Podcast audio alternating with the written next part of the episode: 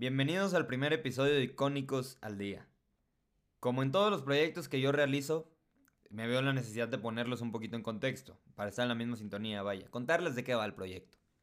Icónicos al Día es un proyecto deportivo, obviamente, va a estar de lunes a viernes, un programa deportivo, donde vamos a estar hablando de lo más importante que haya pasado, pues vaya, diariamente, ¿no?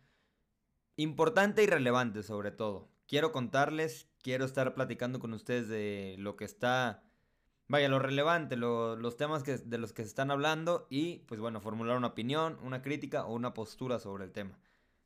Ahora que saben eso, pues bueno, vamos a entrar en detalles, vamos a entrar con el día de hoy, con el episodio, el primer episodio que va a estar haciéndose diario. Al día de ayer hubo uno de los eventos más ridículos, para mí, en lo personal, más ridículos de la historia, pero también más mediáticos, de los que más se han hablado. Logan Paul, un youtuber, un youtuber que lleva ya algunos años en el medio y que pues, lleva, ya tiene una audiencia relativamente grande. Y uno de los mejores boxeadores de la historia, Floyd Mayweather Jr. Para empezar, de entrada, a mí se me hizo un chiste este evento. Un chiste en su totalidad. ¿Por qué? Porque nunca te imaginarías, si yo te cuento hace seis meses que no estaba este tipo de eventos, eh, como los de Jake Paul, como los de Logan Paul, como los de Chat 85, que si yo llego y te contara, oye, va a pelear un youtuber contra Floyd Mayweather Jr., no me la crees. Simplemente no me la crees. ¿Por qué? Porque suena ridículo. Pero se hizo realidad el día de ayer. Floyd Mayweather Jr. contra un youtuber de 26 años. ¿Por qué se hizo? Los motivos de este, la pasta, el dinero.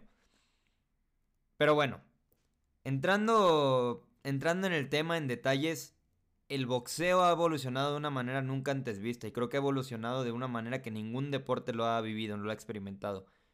El boxeo está mezclando, vaya, el espectáculo, que ya era un espectáculo, el boxeo ya era un espectáculo como tal, en sí es, es el propósito del boxeo. Pero ya es como la mezcla de un concierto con, con un deporte, vaya, no sé si me voy a entender. Es algo difícil de explicar, pero creo que les están funcionando. Y no solo en el boxeo eh, payaso, como le llamaría yo, a este tipo de eventos, como los de Jake Paul, Logan Paul. Todos estos exdeportistas o figuras mediáticas que se están pasando al boxeo para pelearse y, y vaya, y pues dar un espectáculo de alguna manera. No, no, no, o sea, el boxeo de, de dos años para acá está evolucionando y está haciendo mucho más mediático. La última pelea del Canelo, por ejemplo. La última pelea del Canelo definitivamente fue un espectáculo también. Yo no, yo no recuerdo una entrada de hace cinco años del Canelo así. Pepe Aguilar, Ángel Aguilar, eh, todo, mariachi, todo un espectáculo de entrada. Como si fuera la WWE. El boxeo se está convirtiendo en la nueva WWE. Entretenimiento puro. Entretenimiento más allá que espectáculo y más allá que deporte. Entonces, pues bueno, sabiendo eso, sabemos por qué se están produciendo estos nuevos eventos eh, masivos de comunicación y, de, y deportivos más que nada.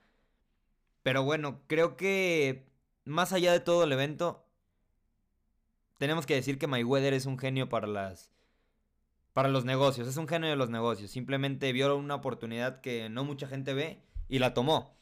Se ganó 100 millones de dólares por pelear 8 rounds con un, con un youtuber que no sabe pelear y que era obvio que le iba a ganar de alguna manera se protegió. Pues sabía que una un golpe de suerte, como le llaman en el box, eh, un golpe de suerte para Logan Paul le acababa el legado.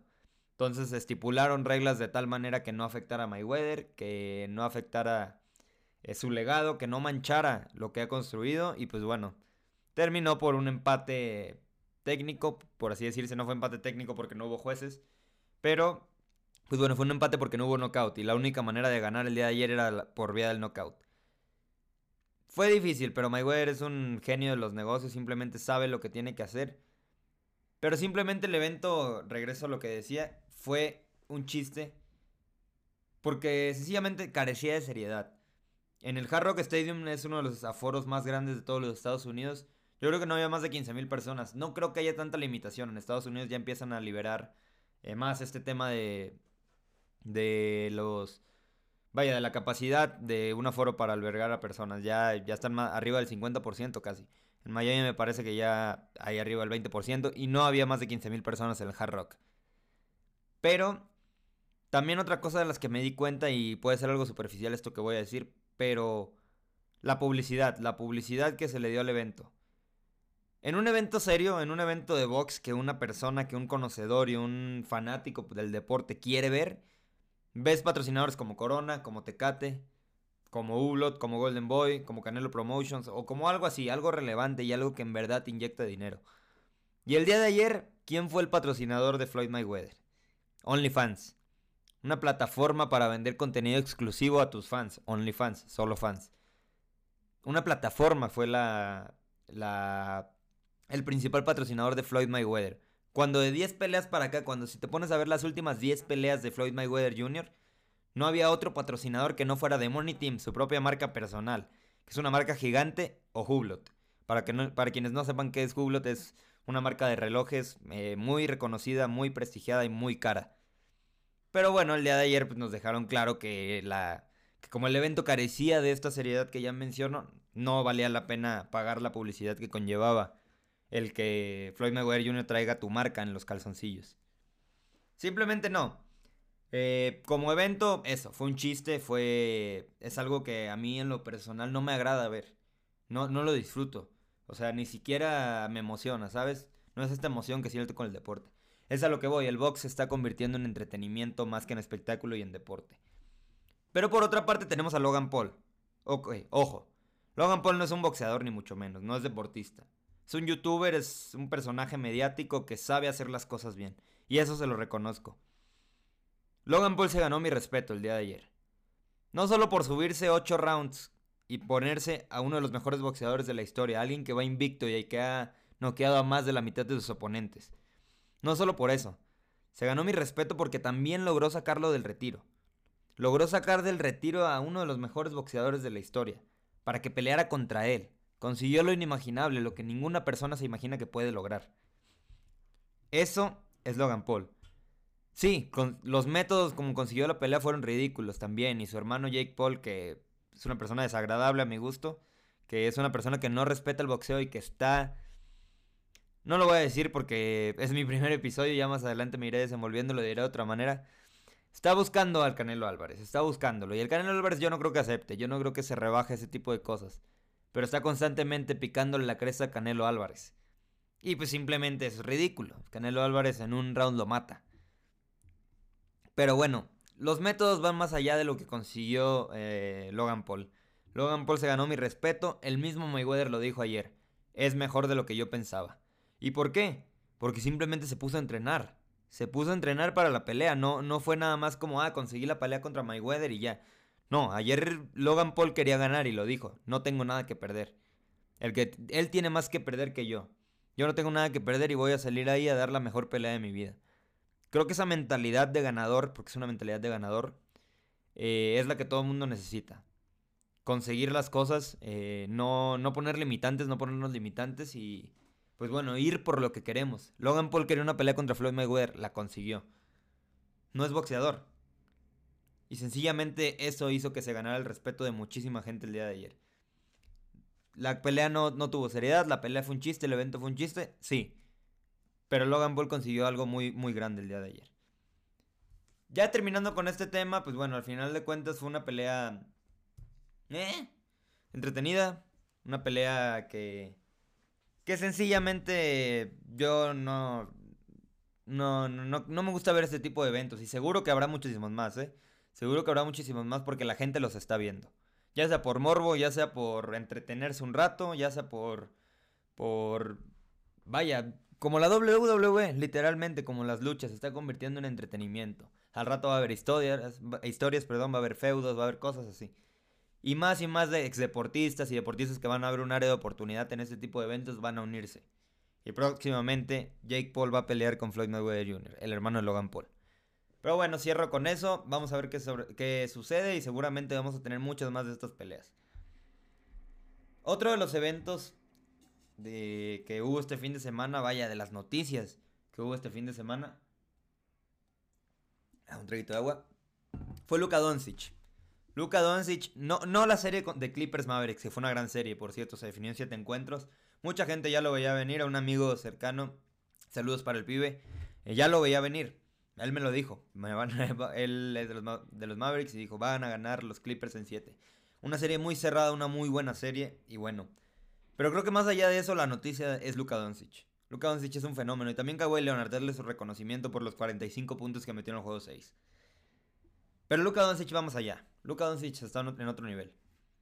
Voy a decir algo medio polémico, no medio polémico, pero algo que mucha gente puede no estar de acuerdo con esto. Pero Luka Doncic, para mí, después de Stephen Curry, es el mejor eh, basquetbolista del mundo. El segundo mejor basquetbolista del mundo. LeBron James jerárquicamente es el mejor basquetbolista del mundo. Pero hablando en cuanto a habilidad, hablando en cuanto a condición, en cuanto a físico, pues ya los años están pasando factura y pues cada vez se ve más desgastado. Luka Doncic a sus 22, 22 años de edad, creo que tiene 22 o 23, eh, es un fenómeno. Simplemente es un fenómeno. Está loco y la serie, durante la serie contra Clippers, promedió 35.7 puntos. Una locura. Una auténtica locura. Creo que es quien más promedió en estas series de playoffs. Sin Luka Doncic, estos Dallas Mavericks no estarían en playoffs. Si acaso hubieran jugado el torneo play-in, pero no estarían en playoffs. Luka Doncic se cargó al equipo el hombro, un equipo que tuvo altibajos durante toda la temporada, que estuvo ilusionando a su afición, después decepcionando, después otra vez ilusionando, y todo gracias a Luka Doncic. Luka Doncic tiene esa capacidad de cargarse el equipo al hombro y tiene esa actitud de ganador también. Ayer, el día de ayer, Luka Doncic se convirtió en el segundo jugador en la historia de la NBA en anotar 45 puntos y dar 10 asistencias en un partido 7, en un partido decisivo. Esto nos dice muchísimo, nos dice poco, pero a la vez nos dice muchísimo. Nos dice que Luka Doncic está preparado para momentos importantes, que Luka Doncic está hecho para estos eventos importantes. Estos juegos 7 es donde te juegas el todo por el nada. Ayer se fue sin nada, pero estoy seguro que Luka Doncic muy pronto estará festejando el todo. Luka Doncic es alguien especial. Luka Doncic es alguien que va a llevar a su franquicia a ganar múltiples campeonatos, no solo uno, múltiples campeonatos. Pero hay que darle paciencia y hay que construir algo a su alrededor que sea funcional. Este fue su quinto partido de playoffs con 40 puntos. Los 22 años de edad ya superó a gente como Damian Lillard, a gente como Devin Booker. Mucha gente superó con este, con este nuevo récord que hizo. Como lo dije, creo que Luka Doncic va a ganar anillo con Mavericks, y no solo uno, varios. Pero Doncic, a Luka Doncic le hace falta en alguien en el que él pueda confiar. Y Kristaps Porzingis no es esa persona. Kristaps eh, Porzingis es un, es un buen jugador de baloncesto. Es un buen jugador, yo no tengo duda de eso. Pero no es el jugador que Luka Doncic necesita para que sea su fiel escudero, vaya. Creo que Luka Doncic no puede confiar en, en Kristaps Porzingis. No tiene esa confianza en él y no puede atenerse a que él también va a tener un mal partido. Un buen partido, perdón, en caso de que Luka lo tenga un malo. Simplemente necesitan deshacerse de Kristaps y traer a alguien más que sí sea funcional con el juego de Luka Doncic. En Tim Hardaway, por decir, en él es alguien en el que sí puede confiar Luka. Porque sabe que va a hacer lo que se espera de él. Que es un buen tirador, que es un buen eh, atacante, que es un buen, vaya, es un buen jugador en general. Y es alguien en el que Luka sí confía.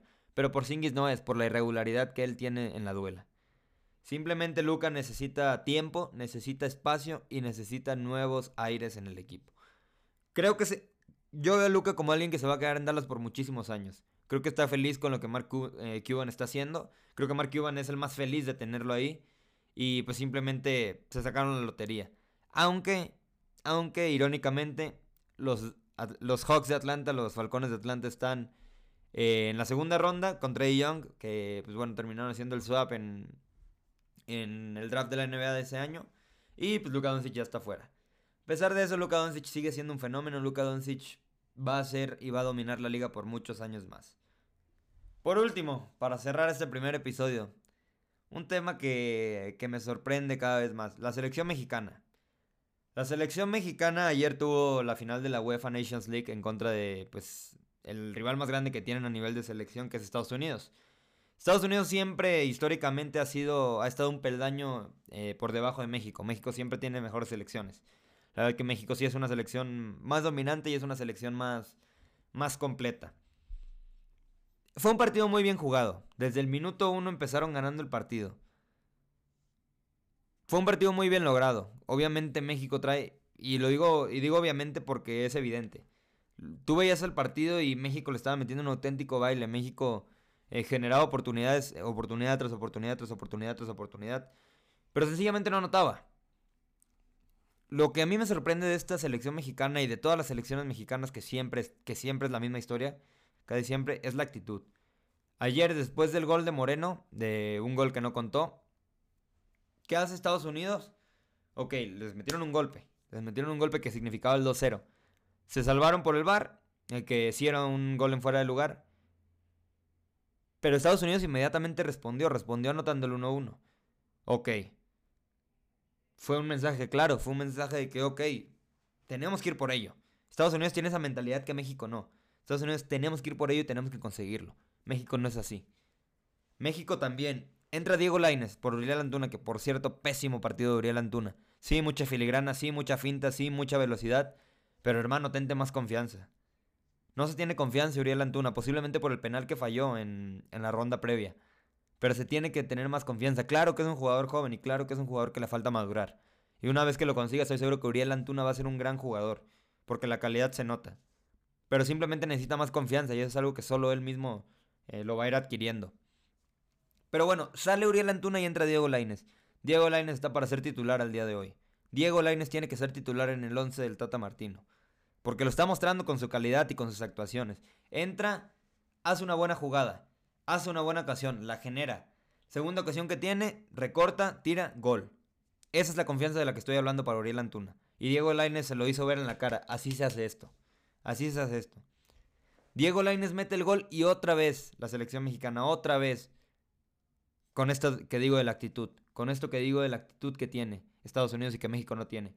Va Siguiente acción, que por cierto, esa acción proviene de un error garrafal del Chaco Rodríguez que lo manda a tiro de esquina. Creo que hay un tiro de esquina, pues es algo normal en un partido de fútbol. Pero si estás viendo que te están ganando todas las acciones a balón parado y todas las acciones en, el juego aéreo, pues bueno, no arriesgas de esa manera. Chaca Rodríguez fue eh, pieza importante para que México ayer perdiera el partido. Inmediatamente, a los tres minutos, no, terminábamos de festejar el gol de Diego Laines. Y meten gol. Mete gol Estados Unidos, lo empata Western McKinney al 82. Y pues bueno, la moral de México bajísima, ya se imaginarán. Nos vamos a los tiempos extra, que por cierto, la afición mexicana no es tan difícil de comprender. Claro que la afición es un reflejo de todo el país, pero bueno, no es tan difícil de comprender. Nos está diciendo con CACAF, ya párenle con el grito. Ya párenle, suficiente, ya fue. Nos van a venir sancionando un día de estos y van a decir, ay no, es que es la gente, ay no. Pero es la misma gente, la misma gente que se queja es la misma gente que va al estadio y que va y lo grita. Porque es, es una actitud, perdónenme la palabra, pero pendeja, es una actitud pendeja. No, simple y sencillamente, si ya estamos avisados ya no hay que hacerlo. Ya no hay que gritar la palabra y ya no hay que gritar, pues bueno, esos insultos homofóbicos que nada bueno nos dejan. O sea, al final de cuentas es una estupidez. Y pues bueno, esta es la primera llamada de atención, pero ya las siguientes van a ser en otros términos y ya nos avisaron. Si creemos que no va a ser verdad, pues bueno, créanlo, porque sí nos van a venir sancionando. Nos vamos a los tiempos extras. El partido se le se salió de control al árbitro. Tenía que haber expulsado a Héctor Herrera. Eh, y a partir de eso vienen una serie de errores eh, de parte del arbitraje, de parte de México, de parte de Estados Unidos, que terminaron por detonar en un partido, vaya, en un partido fuera de control.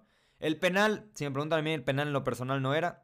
El penal fue, vaya, fue, fue meramente circunstancial. Fue una jugada, vaya, una jugada de esas jugadas que se, que se generan, pero simplemente no, no fue, para mí no era penal. Lo marcaron, pues vaya. Creo que el arbitraje sí estuvo equivocado en esa acción. Pero, pues bueno, México tuvo la oportunidad de redimirse. Cristian Pulisic anota un golazo. Y México se sabía, se sabía que México iba a responder, que México iba a tener una al menos para anotarla. Y qué mejor que un penal.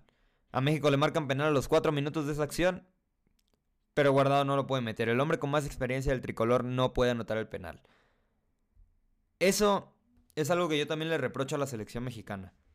Le reprocho ese, tipo de comportamientos con, con, las vacas sagradas. Héctor Moreno ya no está para selección mexicana. Andrés Guardado ya no está para selección mexicana. El Chaca Rodríguez no es alguien de selección mexicana. Y le dan el penal a Andrés Guardado que acababa de entrar. Sí, está bien, tiene liderazgo, tiene experiencia, tiene valor. Pero creo que hay jugadores que merecen más el penal. Y lo vimos en la tanda de penales pasada. La tranquilidad con la que lo, tiraron Luis Romo y Orbelín Pineda era, es una tranquilidad que no cualquier jugador te da. Ayer Andrés Guardado desde el momento en que se posicionó para tirar el penal ya se veía que lo podía fallar. Tomó muchísima, eh, muchísima viada, como aquí le decimos. Tomó muchísimo, muchísima distancia para, para tirar el penal. Simplemente no lo tiró con la templanza que se necesita tirar un penal. Final de cuentas, pues terminamos pagando. Estados Unidos terminó ganando la Nations League y como siempre, como está el dicho, jugamos como nunca, perdimos como siempre. Tenemos que cambiar la actitud. Los jugadores tienen que cambiar la actitud y empezar a imaginar cosas chingonas, como lo decía el Chicharito. Necesitan empezar a creérsela, necesitan empezar a jugar con la seguridad que se necesita, porque ayer no hubo eso. Ayer no hubo seguridad, ayer le ganó las emociones a muchos de los jugadores de la selección mexicana y sencillamente no, no podemos estar jugando así. A pesar de eso, creo que, creo que hay puntos rescatables de este partido. Principalmente la... Vaya, la, la competitividad que se va a generar entre, entre Estados Unidos y México. Creo que podemos estar viendo el nacimiento de una nueva rivalidad y que estoy seguro que México es 10.000 veces superior que Estados Unidos. Ayer se vio en el juego, ayer se vio en la táctica, en el parado, en las jugadas, en las ocasiones. Simplemente México es mejor que Estados Unidos. Pero bueno, tenemos que trabajar el tema mental y psicológico. Como digo, esto va a aumentar la competitividad. Necesitamos esto. Para que México pueda empezar a crecer y empezar a querer ganar, a tener esta picardía y estas ganas, esta garra, necesitamos eh, competidores así. Y qué mejor que sean competidores que las tenemos aquí a la vuelta de la esquina. Que Estados Unidos crezca va a hacer crecer a México. Y si México crece puede aspirar a cosas mucho más grandes. La selección mexicana me decepcionó el día de ayer. Pero vamos a tener una revancha pronto, menos de mes y medio. Copa Oro se tiene que ganar sí o sí. Copa Oro es algo que tenemos que traerlo a casa, es una copa obligada a ganar. Y espero, espero que sea la final sea contra Estados Unidos.